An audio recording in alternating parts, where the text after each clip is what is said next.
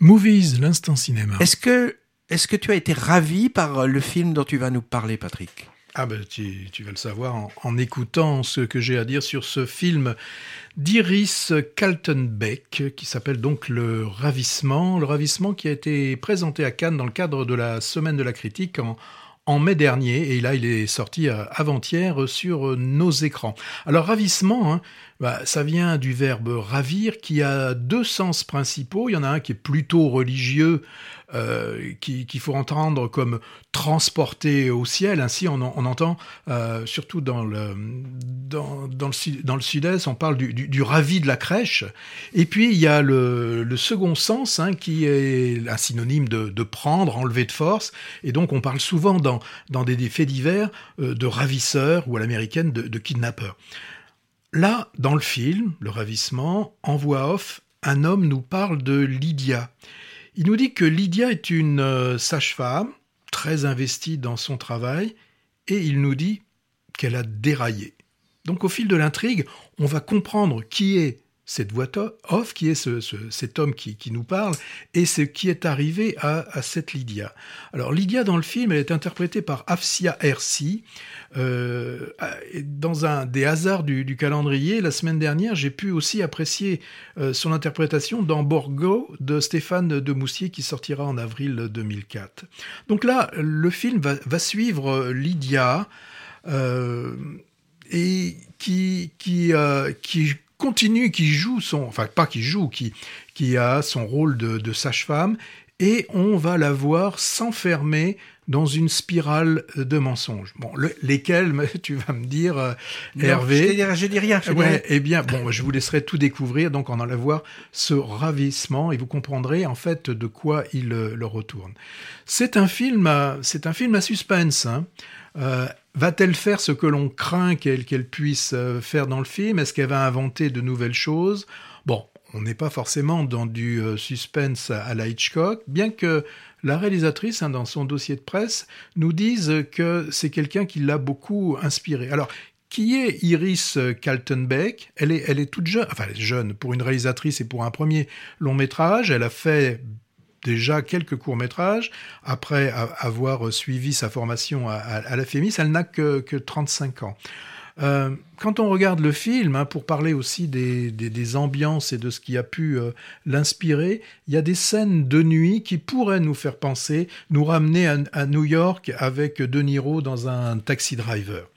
Bon, mais tout au long du film, hein, ce, qui, euh, ce qui est vraiment en, fond, c'est la thématique de la maternité qui court vraiment tout au long du, du film. Hein.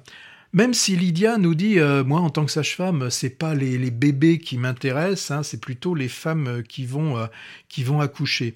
Euh, D'ailleurs, euh, dans le film, on a beaucoup de scènes de, véritables accouchements qui ont été filmé. Mais ne fais pas de, n'aie pas peur. Dans hein, les films, les scènes d'accouchement, c'est dur. Non, mais là, il y, y, en a, il y en a une qui est, qui est un petit peu, bon, un ça, petit peu ça compliquée. donne pas envie d'être mère souvent. Les bah films, voilà, c'est c'est vrai que en tant qu'homme, on se voit du côté du père qui a l'air toujours un petit peu démuni et de savoir ce qu'il peut vraiment vraiment faire. Alors le, le film va s'articuler sur trois personnages.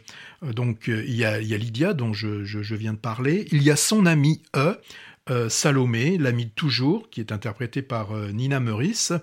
Et elle, elle, elle, va, elle a un enfant dans, dans, le film, et elle, elle a beaucoup de doutes. Hein, et elle dit des choses justement sur euh, la maternité qui n'est pas forcément, d'après ce qu'elle dit et d'après ce que disent aussi d'autres femmes, forcément quelque chose qui est instinctif Existe-t-il vraiment cet instinct maternel dont, dont, on parle? Et le troisième personnage, c'est Milos, euh, Miloche, qui est interprété par euh, Alexis Manetti, c'est celui peut-être qui comprend pas forcément euh, tout ce qui peut euh, lui arriver.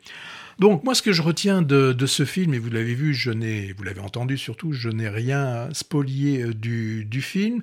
Ce que je peux dire, c'est que pour un pour un premier film, et au-delà même d'un premier film, hein, même si ça avait été un autre film, il y a une vraie maîtrise aussi bien de la technique, du, du scénario, la mise en scène, et la mise en scène aussi euh, grâce à, à, ces trois personnages qui portent vraiment, euh, qui portent vraiment le, film. Bon, et puis aussi un, sujet, hein, un sujet euh, euh, basé sur un fait divers, mais qui s'inscrit dans, le réel. Donc, euh, je le répète, un filmer de, de, vrais accouchements, ça nous ancre bien le, le film et ça permet d'être crédible par rapport aux questions que se posent les principales, euh, les, deux actrices euh, dans le film. Donc je ne sais pas si je vous ai donné envie de le, de le voir. Moi oui. Oui. Bon, ben, j'ai déjà réussi, ils auront déjà un spectateur de plus pour aller voir ce film. Je ne sais pas, euh, puisque là on n'est que vendredi, s'il a bien démarré ou pas. En tout cas, la, la, la, critique en général et les premiers retours de spectateurs sont très bons pour ce film. Moi je peux que vous inviter à aller le voir et puis vous nous direz ce que vous en avez pensé. Oui, cette cette euh, Hafsa Herzi, hein, plutôt euh, discrète comme actrice. Pourtant, moi, par curiosité, je suis allé voir sa filmographie. Elle a, ah bah, elle a commencé il y a longtemps. Hein. Abdelatif. Oui, le mulet, là. Voilà, La graine et le mulet, elle avait eu le César, et mm. le film avait eu d'ailleurs le, César du film. Hein. Et j'ai vu aussi qu'elle elle réalisé elle-même euh, des longs métrages. Movies, l'instant cinéma.